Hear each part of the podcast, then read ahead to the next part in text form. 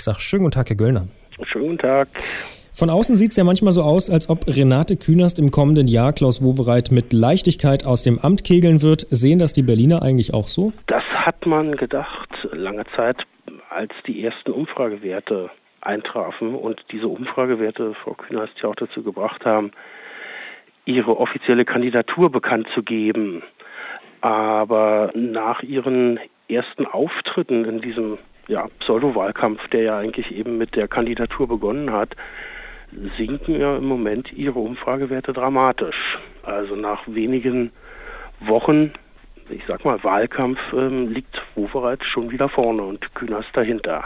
Was sind denn die Themen, mit denen Renate Künast aneckt bei den Berlinern? Das ist genau das Problem, dass es, dass es, äh, dass es keine wirklichen Themen gibt, sondern eben nur Meinungen. Ähm, ich glaube, sie hat sich sehr, sehr viel verscherzt mit ihrer ersten Erklärung, die sie abgesetzt hat, dass sie flächendeckend Tempo 30 einführen möchte in Berlin, was ein ziemlicher Unfug ist, weil de facto gibt es das ja hier schon über die ganze Stadt. Also wenn ich mit dem Auto von einer Ecke Berlins in die andere fahre und anschließend mal gucke, was ich für eine Durchschnittsgeschwindigkeit erreicht habe, komme ich ganz, ganz selten auf über 25 oder 30 km/h. Da muss man nicht aus der ganzen Stadt ein verkehrsberuhigtes Ghetto machen. Und das finden die Berliner natürlich nicht so dufte dann. Das ist, glaube ich, sehr, sehr schlecht angekommen.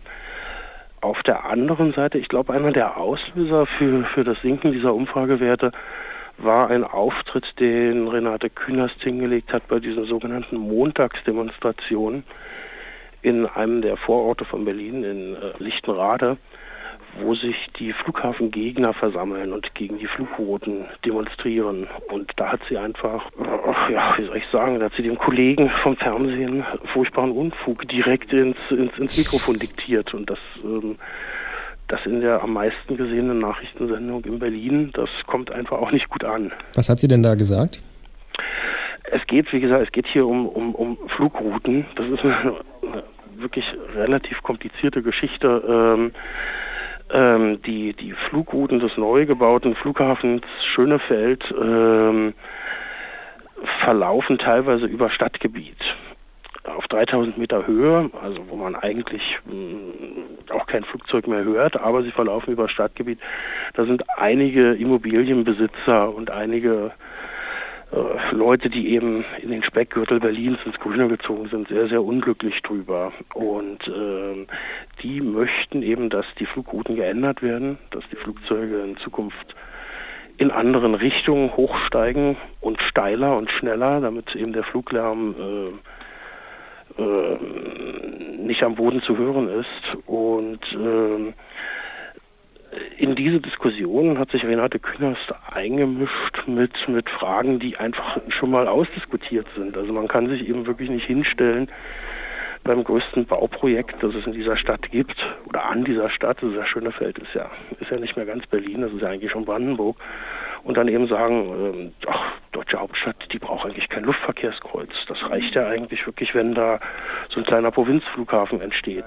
Das geht einfach nicht. Schönefeld ist eben wirklich mehr als ein Prestigeprojekt für diese Stadt sondern Schönefeld ist eine dringend gebrauchte Interkontinentalanbindung. Aus Berlin gibt es keine direkten Flüge nach New York oder gab es jahrelang nicht. Jetzt, jetzt gibt es einen in der Woche das andere ist Schönefeld ist eine Jobmaschine und das halt wirklich in der Hauptstadt der Arbeitslosen. Das Merkwürdige ist ja, dass äh, Renate Künast eigentlich seit Jahrzehnten selbst in Berlin wohnt und auch schon selber im Abgeordnetenhaus saß. Also eigentlich sollte sie die Berliner Themen doch kennen und auch wissen, wie die Berliner ticken, oder? Ja, das, ähm, das war eigentlich auch lange Jahre so. Ich glaube, dass sie da wirklich ein bisschen vom Bundestag verwöhnt ist.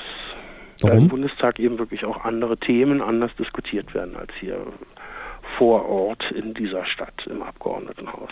Was ist denn da anders? Also der Bundestag ist im Prinzip das, was ja auch schon in Bonn war. Das ist ein, das ist ein kleines Raumschiff, das in dieser, in dieser Stadt gelandet ist. Und da erfolgen Diskussionen wesentlich abgehobener und wesentlich theoretischer, als sie zum Beispiel im Abgeordnetenhaus passieren.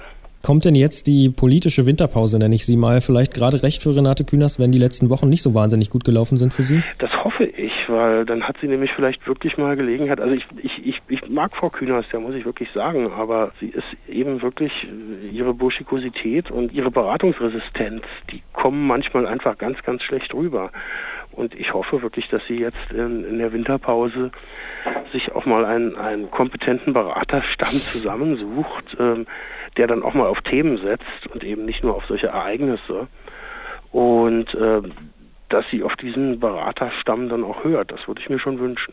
Was ja auch ganz überraschend ist oder quasi zwangsläufig durch äh, die sinkenden Umfragewerte für Frau Künast ist, dass ein Mann wieder aus der Versenkung hervorkommt, den man schon fast abgeschrieben hatte. Sein Name Klaus Wowereit. Wowereit. Aber Wowereit ist ein Kämpfer. Wowereit kommt immer wieder. Also wenn Sie die Berliner Wahlkämpfe der letzten Jahre verfolgt haben, dann war es immer so, dass im Jahr vor der Wahl Wowereits Umfragewerte ganz, ganz schlecht waren und dann kam er eben wieder entweder durch besonders populäre Sprüche oder besonders populäre Aktionen oder eben auch wirklich schlicht durch Verteilen von Wahlgeschenken. Das ist ein typischer Lokalpolitiker, der weiß sehr genau, wie diese Stadt tickt und wie er bei den Bürgern ankommt. Sagt Lutz Göllner. Er arbeitet beim Berliner Stadtmagazin City und war bei Detektor FM im Gespräch. Ich sage vielen Dank für das Gespräch. Sehr gern.